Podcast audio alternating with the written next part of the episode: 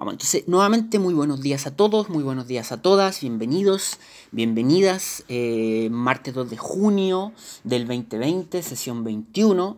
Eh, como sabemos, mi nombre es eh, Juan Pablo Vázquez y esto es Historia de América Latina 2. Nosotros ya hacía un par de semanas atrás habíamos ingresado en materia de unidad 3 es decir, eh, la Guerra Fría, eh, pero evidentemente vinculado a América Latina, algo así como América Latina en la Guerra Fría. Em, así que vamos, vamos a seguir adelante con eso. Em, muy brevemente un, un, paréntesis, yo les había mm, enviado un correo la semana anterior con la bibliografía del día de hoy y de mañana. Eh, lo primero es que sé que está, mm, está gruesa la bibliografía, sé que es extensa. por hoy y por mañana va a ser así. Les pido no disculpas porque está bueno que sea, que sea gruesa, que sea extensa, porque tenemos que trabajar harto. Pero, pero yo también entiendo que eso abarca de repente mm, bastante y es un poquito más de una, de una clase. Pero, pero claro, dada el contexto y la contingencia, tenemos también que ponernos como bien al día. Eso es lo primero. Lo segundo es que me había olvidado yo en, la, en el correo que les envié con la bibliografía la semana anterior de comentarles que... Em, eh, dos cosas, que, eh, bueno, el horario de las 9, que finalmente lo terminé ayer confirmando, eh, para hoy día, para mañana y desde ahora en adelante. Así que desde ahora en adelante juntémonos a las 9, por las mismas razones que comentábamos ayer. Eh, y también eh, la situación de, la prueba, que no tengo los resultados hoy día, eh, probablemente tampoco los tenga mañana.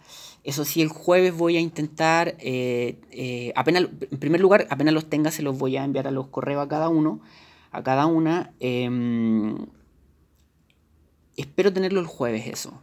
Así que voy a, voy a intentar hacerlo. Em, entonces vamos con con lo del día de hoy, habíamos dicho entonces que, eh, bueno, esto es Historia de América Latina 2. Eh, vamos adelante, por favor, Benjamín, una lámina adelante.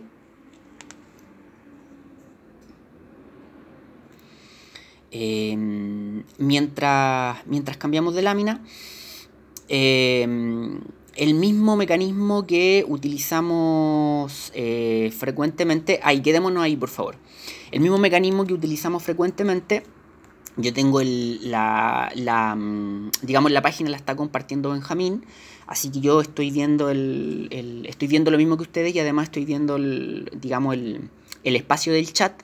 Así que mientras vamos conversando, ustedes me pueden interrumpir o bien por el audio o bien por el chat eh, para que intentemos lo posible de, establecer algún tipo de, diálogo. Entonces, eh, seguimos con nuestro contexto de América Latina en la Guerra Fría. Eh, y si ustedes se fijan o lo recuerdan, el, programa de la asignatura nos invitaba a mirar América Latina en la Guerra Fría a partir principalmente de dos grandes elementos o, tres grandes elementos. Uno que hacía referencia a la cultura em, o el marco dentro de la izquierda, a la influencia de la revolución cubana y en tercer lugar a esta suerte de disputa y presencia de los Estados Unidos y de la Unión Soviética en, América Latina. Entonces nosotros también en el contexto de la reorganización que tenemos que hacer eh, a partir del, digamos, de la contingencia, de las clases interrumpidas, de las no clases y, y bueno, etcétera, Em, lo vamos a organizar de dos maneras. La semana anterior, el día miércoles pasado, hicimos un contexto, así como general, de la, de la Guerra Fría, em, en, en, un marco un poquito más global, insisto, un poco más general. Eh, entonces, la idea es que hoy día nos metamos un poco, en, y si se fijan en, las lecturas, que hoy día nos metamos en, la lógica esta de cómo Estados Unidos eh, interviene en América Latina o cómo Estados Unidos eh, se hace presente en América Latina en el contexto de la Guerra Fría, cómo la Unión Soviética de alguna forma también intenta hacerlo. Y mañana entramos en esta dinámica más desde el punto de vista de, em, de la cultura de la izquierda o del mundo intraizquierda en América Latina y también la influencia de, Cuba. Eh, ojalá mañana podamos hacerlo con eh, una mm, lógica un poquito más eh, con trabajo un poquito más autónomo. Voy a intentar preparar para mañana una cosa de trabajo un poquito más autónomo. De repente nuestra reunión es más breve y les dejo trabajo autónomo y así ustedes ocupan el, tiempo en aquello, aprovechando que tenemos eh, el, texto de Pedro Martínez Lillo que básicamente es una recopilación de eh, documentos de primer orden, entonces el libro ese nos permite aquello.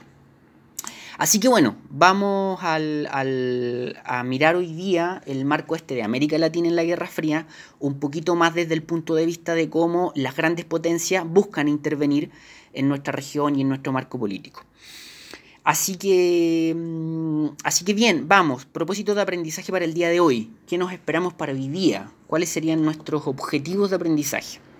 En primer lugar, identificar un... Bueno, esto lo, empezamos a hacer con las lecturas propiamente tal. Identificar un conjunto de elementos y antecedentes referenciales del fenómeno histórico global de la Guerra Fría, que es un, propósito bastante general y que ya mirábamos la semana anterior. En segundo lugar, integrar y sintetizar elementos y antecedentes referenciales del fenómeno histórico y global de la Guerra Fría en su relación con América Latina. En tercer lugar, reconocer el papel y el lugar de América Latina en la Guerra Fría.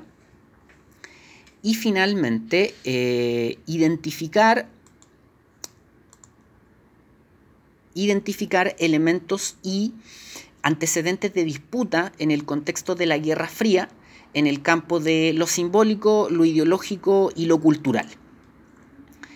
Eh, y ahí en ese último punto, eh, respecto a, las lecturas, eh, los dos artículos apuntan a este último propósito, a este último objetivo. Ojalá hayan hecho las lecturas del día o hayan alcanzado a avanzar lo más posible. Y si no alcanzaron, igual denle una, vuelta.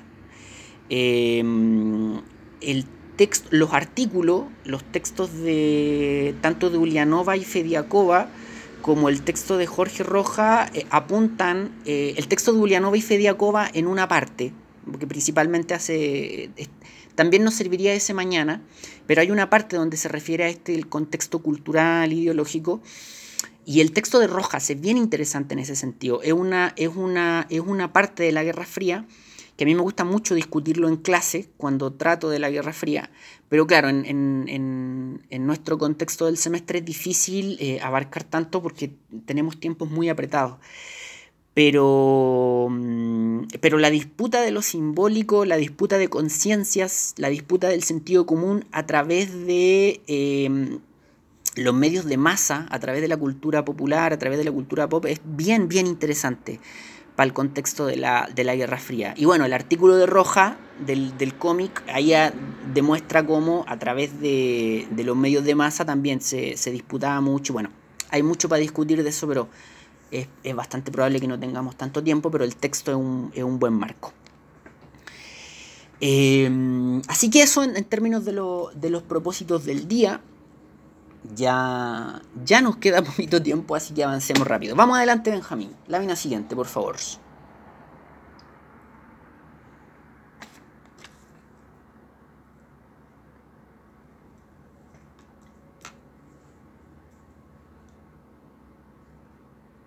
Ya.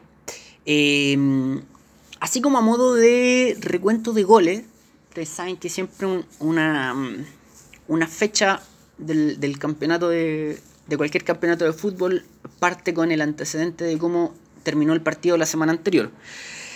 Eh, así que bueno, a modo de recuento de goles, eh, nosotros conversábamos la semana anterior que... Mm, nosotros conversábamos la semana anterior que, bueno, este contexto general, global de la, de la Guerra Fría, donde planteábamos como o cerrábamos o llegábamos al punto de que uno de los antecedentes clave y fundamentales de, la Guerra Fría y sobre todo como fundacionales, ¿no? del inicio de la Guerra Fría, tenía que ver con esto de la conferencia de Yalta. la conferencia de Yalta, y que era básicamente una reunión donde eh, los grandes vencedores, o, digamos los vencedores formales, pero también los grandes vencedores políticos de la Guerra Fría, perdón, de la Segunda Guerra Mundial, se reunían y básicamente establecían el orden del mundo post Guerra Fría, perdón, post Segunda Guerra Mundial, hacia la Guerra Fría, o hacia lo que iba a ser la Guerra Fría, eh, en, digamos en aquel entonces. Y en esa reunión estaban Roosevelt como presidente de los Estados Unidos, eh, Stalin como líder de la Unión Soviética y Churchill como líder también de Gran Bretaña. Ahí evidentemente, eh, bueno, los tres son líderes globales, mundiales muy relevantes, pero los grandes ganadores de la guerra, de la Segunda Guerra Mundial eh, son Stalin, perdón, la Unión Soviética y los Estados Unidos. y de alguna forma ese es un punto referencial del inicio de la, de la Guerra Fría. Y habíamos dicho, y que es lo que no, nos es relevante hoy, habíamos dicho que em, en esa conferencia de Yalta, donde se reúnen estos tres líderes mundiales, se habían llegado a una serie de acuerdos que tenían que ver, como lo dijimos, con el orden del mundo post Segunda Guerra Mundial. Es decir, estos flacos ganan, están ganando la Segunda Guerra, la Segunda Guerra está eh, pronta a terminar, saben que van a ganar y básicamente se reúnen a discutir, bueno, ¿qué hacemos de aquí para adelante? ¿no? ¿Qué hacemos de ahora en más? ¿no? Eh, teníamos un enemigo común y ya no lo tenemos más o ya no lo vamos a tener más, ahora tenemos que definir cómo organizamos esto de aquí en, adelante. Y básicamente se llegaron a una serie de acuerdos que los conversábamos ya la semana anterior. Eh, pero el punto de partida que nos es relevante hoy día tiene que ver con Em, cómo se va a establecer, aquí como dice en uno de los tres, de los tres puntos, una división mundial de facto en una zona estadounidense y una zona soviética. Es decir, desde la conferencia de Yalta o con la conferencia de Yalta incluida, vamos a tener claro que el mundo se va a dividir en dos grandes zonas. Las dos grandes potencias son los Estados Unidos y la Unión Soviética y cada uno va a tener una gran área de influencia. Y eso se define, eso se acuerda políticamente. Eh, entonces, bueno, llegamos al punto que nos reúne hoy día y que nos reúne en, esta unidad. Bueno, ¿qué pasa con América Latina en, todo esto? ¿no? ¿Qué, eh, ¿Qué, hacemos nosotros acá? ¿Qué es América Latina en esto? Eh, ¿qué, ¿qué, parte toca en, en aquello? abramos fuego y partamos con, a ver si alguien nos ayuda con el puntapié inicial, de lo que ustedes saben, de lo que leyeron, de lo que miraron, de lo que ya conversamos la semana anterior. Em, ¿Qué pasa con América Latina en este contexto de Guerra Fría, en este contexto de dos grandes potencias? Yo sé que es difícil este intercambio de opiniones, pero pongámosle un poquito de onda. A ver si alguien, si alguien se anima, si alguien nos ayuda. ¿Qué pasa con América Latina en todo esto? En términos generales. Por ejemplo, si el mundo se divide de facto en una zona estadounidense y en una zona soviética, bueno, ¿dónde queda América Latina ahí? Pregunta, pregunta, ¿quién se anima?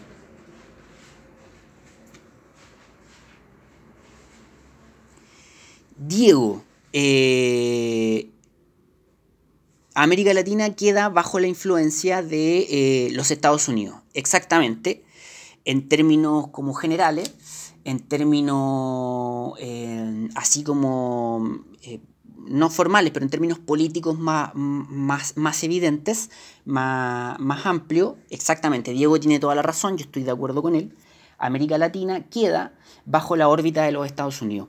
Eh, Benjamín, ¿podemos avanzar una lámina, por favor?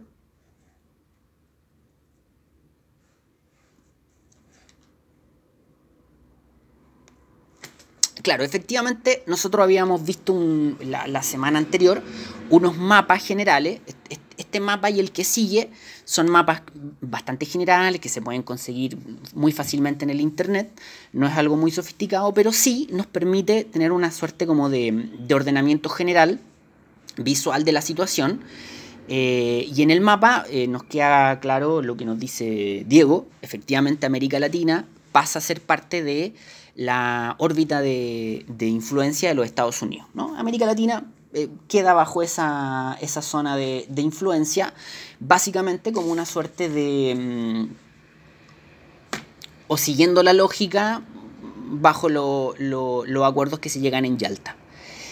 Eh, Benjamín, pasemos a la lámina siguiente, que es básicamente una, una, mm, digamos, continúa con la lógica. La primera lámina, eh, o el primer mapa, es posterior, es de la década de los 80, y el mapa que estamos viendo ahora es anterior. Viene ya desde... Este, este mapa que estamos viendo ahora es interesante porque además de mostrar algunos antecedentes de la Guerra Fría más, particulares, como la Guerra de Corea, la, crisis de Berlín o, la misma crisis de los misiles de Cuba del año 62, eh, básicamente nos muestra los pactos que se hicieron. Em, esto ya lo habíamos mencionado, así que no, lo vamos, no vamos a gastar mucho tiempo en eso ahora. Eh, pero básicamente nos muestra cómo el mundo queda efectivamente dividido en, en dos grandes zonas de facto, que serían la zona digamos, la órbita soviética, la órbita de los Estados Unidos, que como le llamaban ellos, la democracia liberal o, la, digamos, el capitalismo occidental y la, y la, zona de la Unión Soviética. Eh, y bueno, el, hay un pedazo grande también de mundo que no pertenece ni a una órbita ni a la otra y que es una suerte de mundo en disputa, ¿no? Eh, de hecho, lo habíamos mencionado nosotros la, la semana anterior, eh, esta noción del tercer mundo. Esta noción del tercer mundo. ¿no? En el contexto de la Guerra Fría se va a decir que la, órbita de los Estados Unidos, el capitalismo avanzado, la democracia liberal y bueno, con, lenguaje de los Estados Unidos, eh, va a ser el primer mundo, toda la órbita soviética va a ser el segundo mundo y había un tercer mundo que no era ni, el, ni del uno ni del otro, ¿no? Esta suerte de de tercer mundo, de países que no eran ni el primer ni el segundo mundo, que bueno, eh, se relaciona mucho con esta noción del subdesarrollo que, de la cual ya habíamos, ya habíamos hablado. ¿no? Los países del tercer mundo además son coincidentemente los países que no habían alcanzado el, el desarrollo. Y América Latina, de alguna forma, es parte de ese tercer mundo, pero porque no es, digamos, el capitalismo avanzado de la órbita de Estados Unidos, pero sí, como muy bien nos dice Diego, queda bajo la órbita de los Estados Unidos. Bajo los acuerdos de Yalta, América Latina está en el hemisferio de Estados Unidos, está cerca de los Estados Unidos, por lo tanto queda bajo la influencia de los Estados Unidos. O sea, acuerdo político, flaco. América Latina, del río Bravo hacia abajo, tuyo, ¿no? Yo ahí no me meto mucho, eso, eso es tuyo. Y, y, bueno, ese es, digamos, de alguna forma el, acuerdo al, al que se llega. Equipo, equipo una, pequeña pregunta, otra pregunta más. Eh, yo sé que nuestros meses de marzo y abril fueron poco irregulares, hacíamos guías, perdón, acompañamiento a las lecturas solamente, etc. Eh, pero quiero preguntarle de todo modo, ¿alguien tiene o recuerda algún tipo de referencia eh, que ya habíamos mencionado anteriormente respecto a esta lógica de Estados Unidos diciendo América Latina es mi zona de influencia o de Estados Unidos como intentando acercar a América Latina, algo de lo que habíamos hablado hacía tiempo atrás, alguna referencia, alguna doctrina, algún pensamiento que surgiera de Estados Unidos y que apuntara a que América Latina es parte nuestra. Diego, exactamente, la doctrina Monroe. A eso me, refería. A que de alguna forma, a que de alguna forma, como lo habíamos dicho, la doctrina Monroe no es que alguien se sentó a escribir y dijo ya, aquí hay un decálogo, esto es la doctrina Monroe, 10 pasos. No. Pero efectivamente en el siglo XIX surgió en Estados Unidos esta, esta, esta lógica de América para los americanos, esta lógica de, la, de lo hemisférico, esta lógica de el continente completo, de Alaska hasta, hasta Tierra del Fuego, es un continente y en nuestra zona, de alguna forma. Entonces, de alguna manera, en el contexto de la Guerra Fría, como que Estados Unidos recurre de nuevo como a esa lógica, ¿no? De, de, por lo menos discursivamente, ¿no? De América para los americanos, los invasores que no son americanos para afuera, etc. Hay como un pequeño antecedente. Esto no es así como como una cosa extremadamente clave en el marco de la Guerra Fría, pero sí es un antecedente importante. Sí es un antecedente importante. Hay que tenerlo claro. cuando se estudian, digamos, las relaciones internacionales, eh, Estados Unidos, América Latina, ahí hay una, referencia, digamos, una fuente relevante, que es la doctrina Monroe. Eh, ya, Benjamín, vamos adelante, por favor, una lámina más adelante.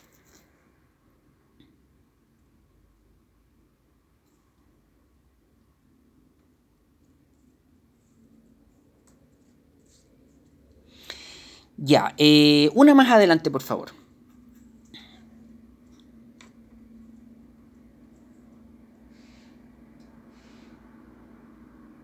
Eso ahí, perfecto.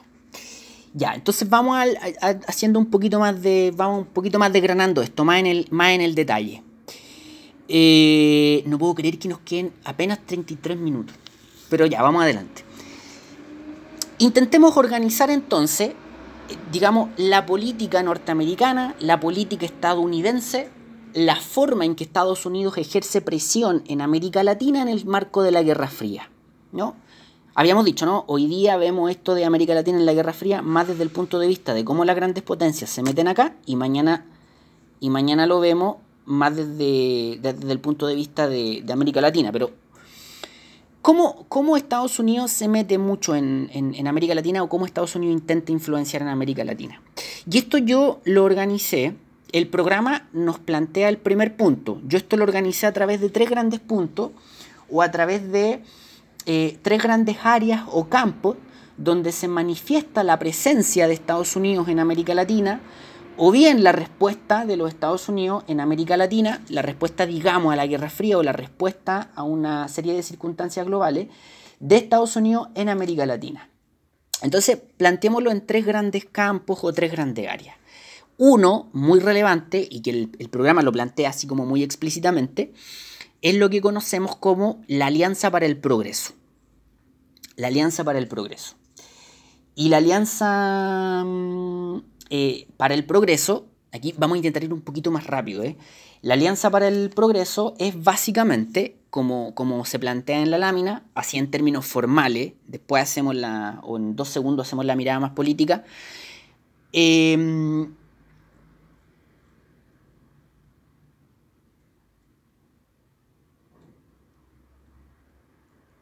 Mm, Isidora nos dice que eh, hay un compañero y un compañero que no se pueden unir a la clase porque no tienen internet en las casas. Ya, eh, bueno, la, vamos a intentar resolverlo. De todas formas, el, como sabemos, esto queda grabado en las distintas plataformas. Y bueno, hay que buscar una, manera de que la información les llegue, ¿no? Em, bueno, lástima, lástima. Bueno, pero bueno, eso, eso. Hay que buscar la manera de que la, de que la información y todos estos contenidos les puedan llegar. Mm, mm, mm, ya, eso hay que anotarlo, claro, es un, tema que hay que resolver. Eh, bueno, sigamos. En términos formales, a todo esto, muchas gracias Isidora. Eh, son antecedentes que mm, de repente se lo dijo a sus compañeros y no a mí, pero son antecedentes que, sí es, bueno que nosotros sepamos. Yo no necesito saberlo. Muchas gracias. Eh, bueno, entonces, decíamos que en términos como bien formales, la Alianza para el Progreso es básicamente un programa de ayuda económica, técnica y social en función del eh, progreso y el incremento de la calidad de vida en eh, América Latina, ¿no? Que es básicamente la, si uno lo ve en términos de manual, en términos manualísticos, eh, eso es la, Alianza para el Progreso, es un programa del Estado norteamericano impulsado por el gobierno de Kennedy en la década de los 60 y que básicamente se le ofrece a los países latinoamericanos en función de eh, mejorar, digamos, la calidad de vida, eh, mejorar la, economía de los países latinoamericanos, la calidad de vida, eh, a través de un programa de ayuda técnica, social, financiera, económica, insisto, a los distintos países de América Latina. Eso en términos así como, como formales, ¿no? De eso se trata la Alianza para el Progreso. Era un programa que iba a ir desde el año 61 hasta formalmente hasta el año 70 o el año 71, creo, una cosa así. Eh, um, y estaban involucrados algo así como unos 20 mil millones de dólares en ayuda en estos programas económicos, técnicos, financieros y sociales eh, para América Latina. Eh, y bueno, esto, perdón, estos programas, este programa iba a abarcar una serie de ámbitos de distintas áreas donde se iban a ir esa ayuda de ahí en, la lámina podemos ver que hay algunos tópicos en, específico, reforma agraria, educación, democracia, libertad económica, cooperación monetaria, condiciones sanitarias, etcétera. etcétera. Em, ahora, pregunta, pregunta. Según lo que habíamos discutido la semana anterior y según, según también lo que nos plantean algunos textos, Básicamente, ¿cuál es el objetivo de fondo de la Alianza para el Progreso? O bien, ¿a qué responde la Alianza para el Progreso? ¿Es una respuesta a qué? Digamos, ¿por qué surge? ¿Cuál es la motivación como más inmediata de por qué a Kennedy se le ocurre ofrecerle a América Latina esa Alianza para el Progreso? No sé si alguien más o menos lo recuerda o, o lo detectó en las lecturas.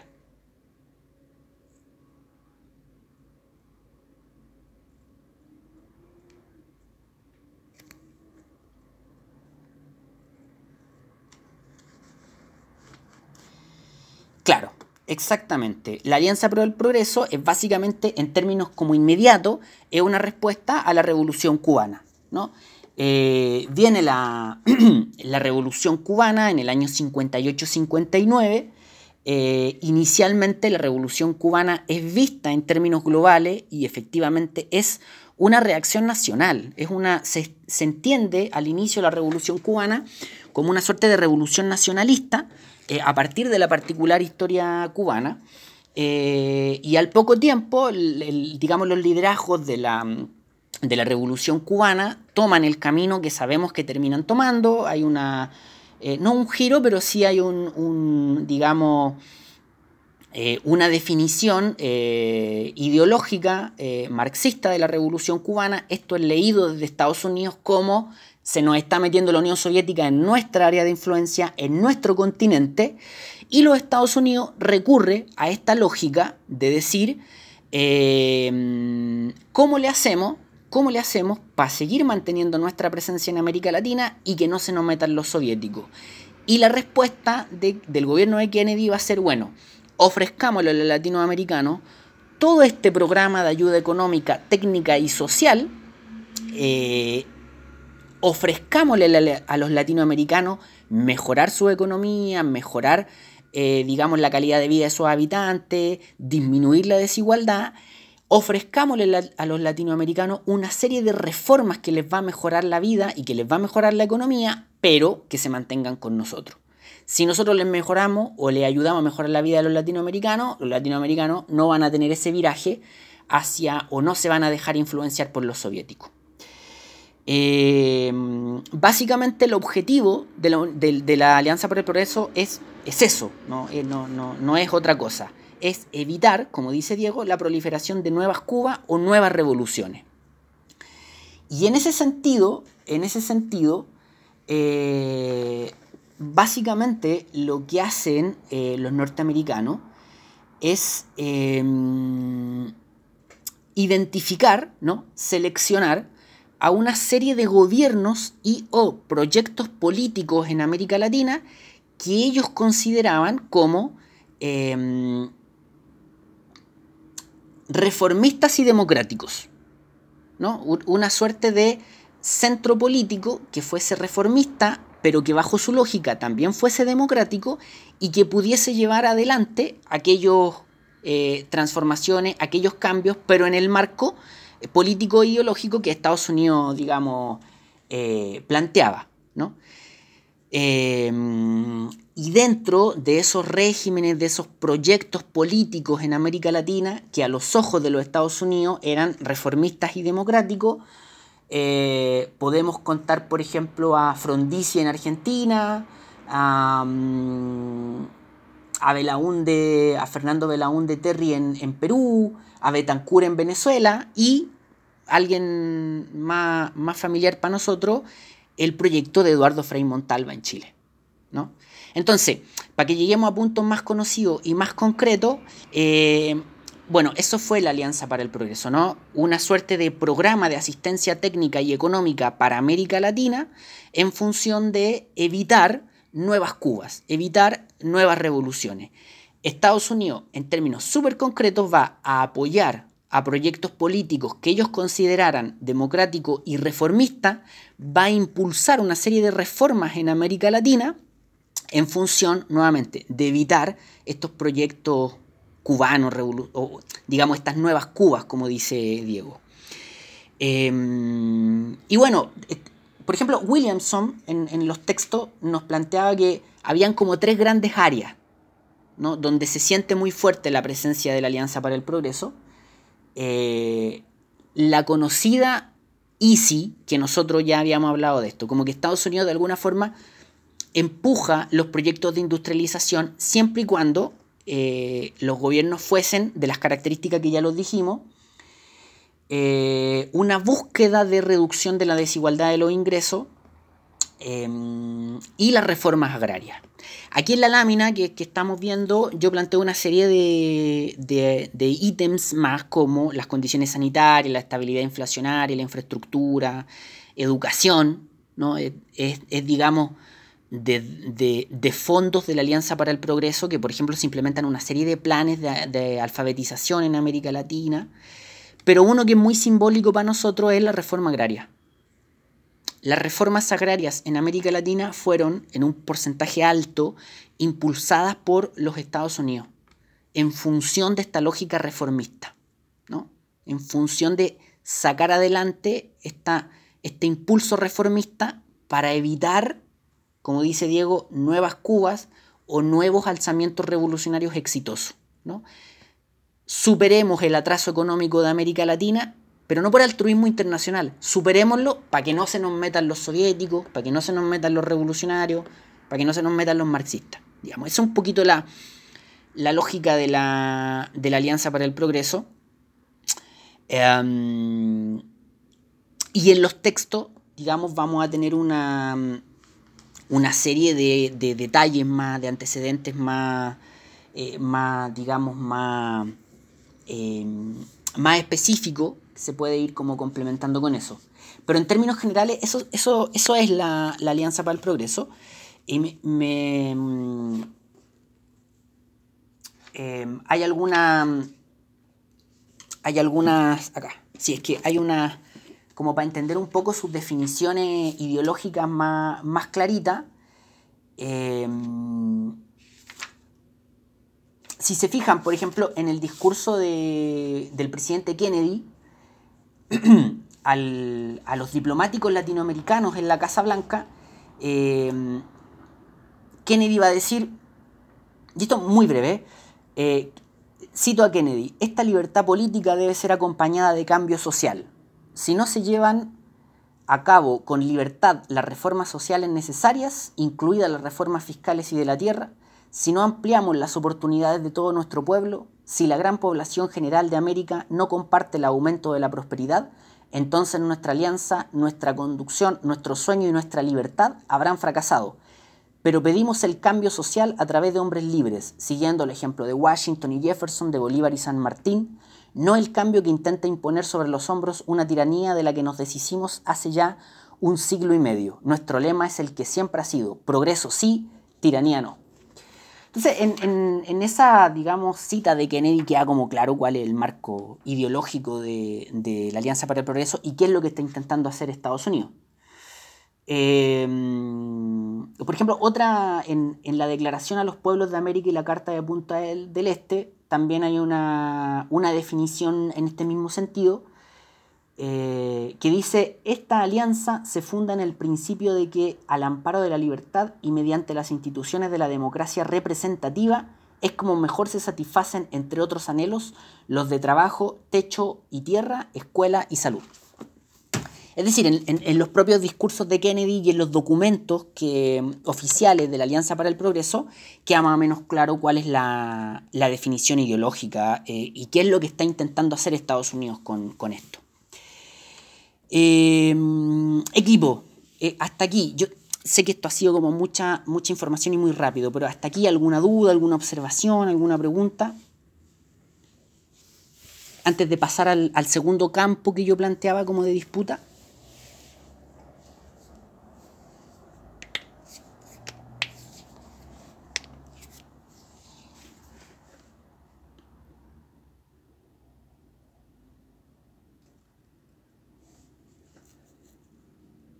Ya, perfecto, gracias Alonso. Sigamos, sigamos adelante. Em, vámonos al... nos quedan 18 minutitos. En 10 minutos... Eh, no, en 10 minutos no, pero en 15 minutos cerramos, no se preocupen. Eh, entonces ese es como un primer marco. Y si ustedes lo recuerdan bien, si ustedes lo recuerdan bien, eh, les voy, a, les voy a dejar planteada una pregunta. Esta lógica de la Alianza para el Progreso, no es necesario que me la respondan. Solo si alguien lo recuerda me la, me la responden, si no, sigo rápido adelante. Esta lógica de la Alianza para el Progreso está en una lógica que ya habíamos planteado. ¿no? Como que la Alianza para el Progreso está en el marco de otra doctrina de, que, que, emerge también de otro gobierno de los Estados Unidos, también en el marco de la Guerra Fría, pero no del mismo gobierno, no es el mismo presidente. Otro presidente ya había planteado un fondo similar en el marco de la Guerra Fría. Ofrecerles progreso económico, ofrecerles superación económica, mejoramiento de la calidad de vida, en función de tenerlos cerca nuestro y que no se vayan, digamos, con, con la influencia soviética. La Alianza para el Progreso, si bien es un proyecto en sí mismo, como que ideológicamente está en el marco de lo que había planteado ya otro presidente norteamericano y de lo que habíamos hablado en esta misma clase. Ahí ojalá alguien haga la, la conexión. Se los dejo y si, si alguien lo recuerda me lo dice por el chat. Eh, si no, después lo, lo, resolvemos. Pero, pero ahí hay una conexión. Sí, con, con respecto a América Latina, pero en, en, general con respecto a los que no, a los, a lo que conocemos como los periféricos, a lo que conocemos como, como los subdesarrollados. Exactamente. Es como que ya alguien había planteado este tema de ofrezcámosle superación económica, ofrezcámosle superación de la calidad de vida a cambio de que ellos se queden cerca de nosotros. Lo dejo ahí, centro atrás. Eh, sigamos, sigamos adelante. Así, entonces entremos en el, en el segundo ámbito que, que, yo planteaba, así como eh, vamos a tener esta alianza para el progreso, así como tenemos esta oferta de te ofrezco progreso económico si te quedas conmigo, hay otro ámbito en el cual Estados Unidos, o hay otro campo a través del cual Estados Unidos eh, interviene en América Latina. A falta de un mejor término, yo le llamé intervencionismo. A falta de una de un, digamos, de un mejor eh, concepto, yo le eh, llamé intervencionismo. Eh,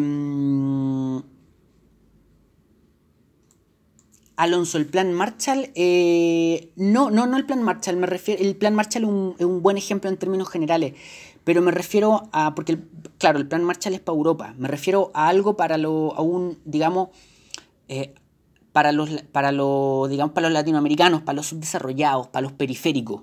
Como que Estados Unidos hacía un par de décadas atrás ya había más o menos planteado el marco teórico de, de esta lógica. Eh, entonces, bueno, sigamos adelante. Eh, el intervencionismo, entonces. Eh, y para que miremos el intervencionismo, para que miremos el, el, intervencionismo, eh, lo vamos a ver, lo vamos a seguir a través de un ejemplo. Eh, a ver, Benjamín, si puede pasar la lámina siguiente, por favor.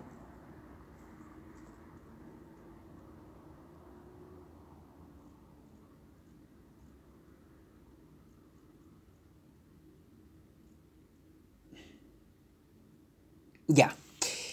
Eh, quedémonos entonces en este segundo campo. Ya habíamos hablado de la Alianza para el Progreso, entremos en este segundo campo de cómo Estados Unidos también interviene en, en América Latina. Eh, y hay, lo planteo a través de dos grandes subítems, a su vez. Este intervencionismo, esta intervención de los Estados Unidos en América Latina en el marco de la Guerra Fría, organicémoslo a través de, de dos eh, subcampos a la vez. En primer lugar, durante la Guerra Fría y durante largas décadas, Estados Unidos va a intervenir a través de una serie de eh, acciones en América Latina eh, y dos muy claritas son a través del financiamiento a diversos sectores políticos. ¿no? Estados Unidos va a intervenir políticamente en América Latina metiéndole plata a la política de eh, distintos países latinoamericanos.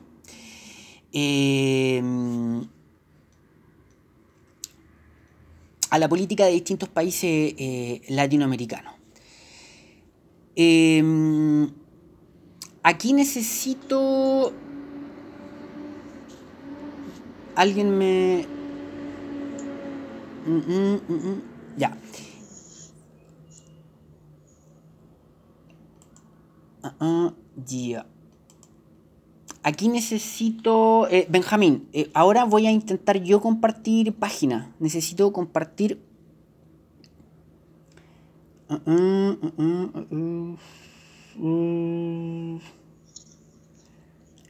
no, a ver, un segundo, chiquillos. No sé si alguien, eh, Benjamín, usted mismo o alguien. Eh, ah, no, ya lo resolví. Sí, sí, sí, dele nomás, Benjamín, por favor. Voy a intentar compartir yo página. Esto va a ser breve, los prometo, los prometo. Ya.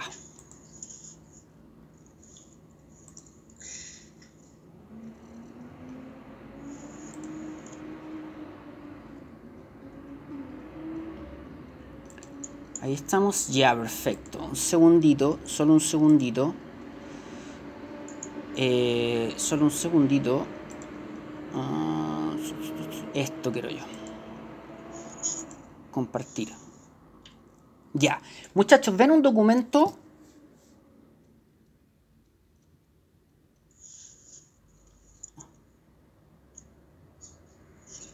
Ya, perfecto. Entonces, lo que yo les decía es que esta segunda... Gracias, muchas gracias. Este segundo campo en el cual, a través del cual Estados Unidos interviene en América Latina, además de esta lógica de la... Eh, de la mm, de la Alianza para el Progreso y esa, esa dinámica, eh, porque claro, eh, se ve, se ve amable, ¿no? Uno analiza la Alianza para el Progreso y dice, hay un objetivo de fondo, hay un subtexto, hay una, doble lectura, pero de todas formas igual es como Estados Unidos ofreciéndote ayuda, o es alguna suerte como de intercambio político, una cosa más acordada. Eh, ahora, hay otra área, hay otro campo a través del cual Estados Unidos interviene en América Latina y que nosotros lo hemos escuchado toda la vida. Pero esto es también un poco como, yo no sé si ustedes se acuerdan del economista Piketty, Tomás Piketty, que en algún momento se puso bien de moda porque hizo un libro que se llamaba El capital en el siglo XXI y Piketty, entre otras cosas, demostraba cómo a través del siglo XX eh, las reformas neoliberales incrementaron la desigualdad en el mundo. Entonces uno dice, ya, todo el, no todo el mundo, pero sabemos eso, ¿no? ¿no? es una conclusión así como tan novedosa. Pero la gracia de Piketty es que Piketty te lo demuestra. O sea, establece una, investigación muy profunda, muy exhaustiva, donde te demuestra ese fenómeno. Eh, en este caso, lo que les quiero plantear ahora tiene un poquito, no me quiero comparar con Piketty para nada, pero tiene un poquito que ver con eso, porque sabemos que Estados Unidos ha intervenido en América Latina a lo largo del siglo XX. Pero eh, hay un ejercicio que no se suele eh, hacer eh, tan frecuentemente y que es ir a la fuente y que es ver efectivamente cómo en el contexto de la Guerra Fría Estados Unidos va a intervenir en América Latina financiando proyectos políticos, determinados proyectos políticos con el mismo objetivo de la Alianza para el Progreso. O sea, ese objetivo que nos decía eh, el compañero de eh, Diego, que no, claro, era Diego que nos decía, em, el objetivo final de la Alianza para el Progreso era evitar la proliferación de nuevas Cubas o nuevas revoluciones. Bueno, eso también se hizo financiando proyectos reformistas y financiando otro tipo de proyectos también. Por ejemplo, eh, una de las gracias de los gringos es que después que hacen una serie de cuestiones a través de su política exterior alrededor del mundo, desclasifican la documentación Eh, y esa documentación generalmente, décadas después, el Congreso norteamericano la publica. Entonces, por ejemplo, por ejemplo, en el año, de hecho ni siquiera muy tarde, en el año 76, el Congreso norteamericano desclasificó una serie de documentos eh, con operaciones y acciones encubiertas de la CIA en América Latina. Acciones encubiertas de la CIA en América Latina. Entonces, es, lo que estamos viendo, que es básicamente, como ustedes ven, un, documento, esto, un, libro, digamos, em, eh, del, Parlamento norteamericano, eh, em, que básicamente es un informe de lo que le acabo de mencionar. Ahí están como los datos formales del, del libro, etcétera, etcétera. Esto es muy extenso, este, digamos, un tomo de 642 páginas eh, porque básicamente son las operaciones encubiertas de la CIA alrededor del mundo. Pero, por ejemplo, si nos vamos a la página 150, vamos a intentar hacer esto en el tiempo que eh, corresponde y esperemos que funcione y no funciona. Ah, sí funciona. Sí funciona, tengo que ser más preciso nomás si funciona. ¿En qué página estamos? Página 155, por ejemplo, si nos vamos a la... Eh, mm, aquí, si nos vamos a la página 150 de este informe, este informe está en inglés, entonces es medio complicado en ese sentido. Pero aquí lo que está destacado con amarillo más o menos, si alguien tiene un mejor inglés que yo, me corrige. Pero más o menos lo que dice acá es que em, Chile puede servir como ejemplo de cómo las acciones encubiertas fueron conducidas o fueron desarrolladas. Entonces, eh, según archivos de la CIA, de la CIA del Estado norteamericano, eh, digamos, la Oficina de Inteligencia del Estado norteamericano, entre el año 64 y 74 hubo un total de 53 reuniones secretas sobre Chile, respecto a la, situación de Chile. Entonces aquí podemos seguir viendo el párrafo de cómo estas reuniones, de más o menos cómo se dividen estas reuniones. Pero por ejemplo acá podemos, en este mismo informe podemos encontrar que como eh, más de, o sea, e, estas acciones gastaron más de 13 millones de dólares entre el año 63 y el año 74. Es decir, la CIA solo en esto va a gastar más de 13 millones de dólares en Chile. ¿no? Eh, y acá también hay una cosa que más clara, eh, uno, la instrucción del presidente Nixon respecto a la elección de o al proceso de Salvador Allende en el año 70. Acá también hay un pie de página que es interesante y que dice eh, como 25 proyectos, algo así como 1,2 eh, millones de dólares fueron autorizados en el año 71, ¿no? Eh, la mitad de esto, o casi la mitad, fueron gastados en, eh, estaciones de radio y en diarios. ¿no? Eh, y la otra mitad fueron gastados en candidatos municipales anti-Allende. No sé si se entiende. O sea, estos informes nos están revelando, así ya formalmente, son informes desclasificados de la CIA, de cómo la CIA va a meter, por ejemplo, casi un millón de dólares en campañas municipales de candidatos anti-Allende en el, en, el, proceso del año 70 o en torno al, año 70. Este, este, documento que estamos viendo, eh, este documento que estamos viendo es bien extenso. Yo lo subí el, el, viernes pasado, fue una de las, de las... Alguien tiene el micrófono abierto con un sonido un poquito extraño, si puede ponerle, ponerle ojo a eso. De hecho, suena como una olla, si, alguien le puede poner ojo a eso. Eh, este documento que estamos viendo, yo lo subí el, viernes al, aula virtual, es muy extenso, perdón, al, Teams, es muy extenso y está en inglés, entonces un poco de difícil lectura, pero tiene todos estos antecedentes.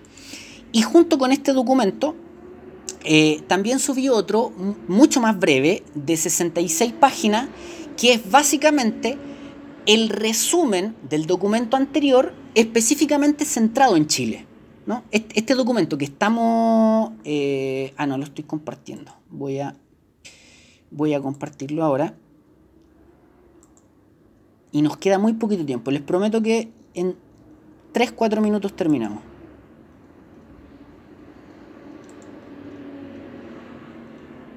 Ahí.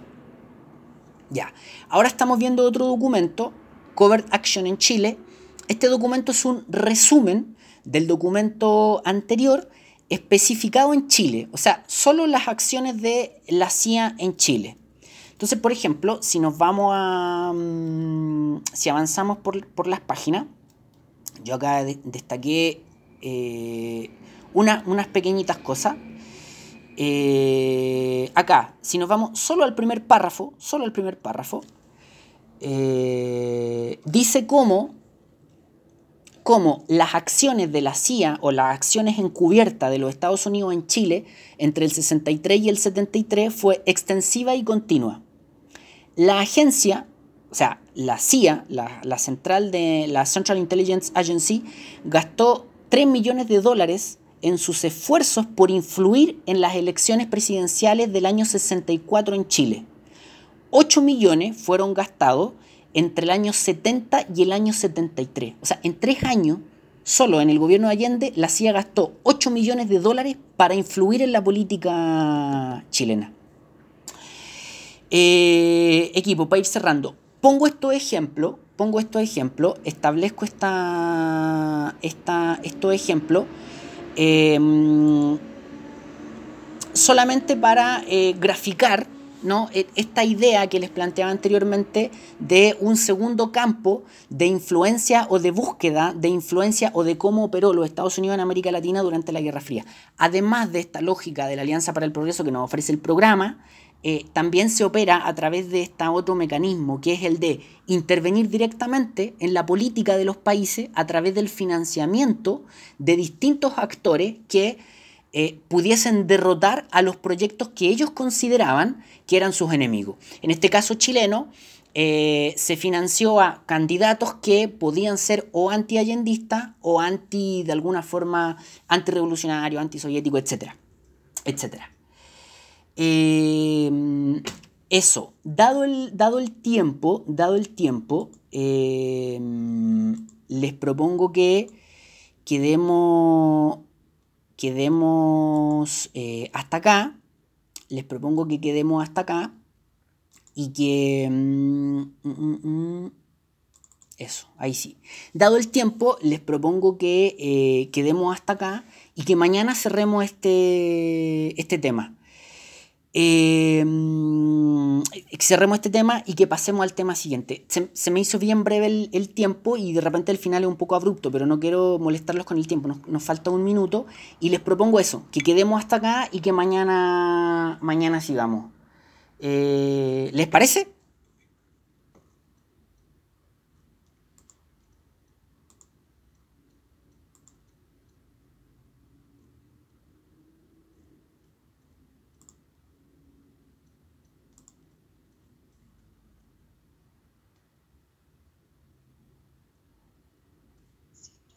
¿Sí?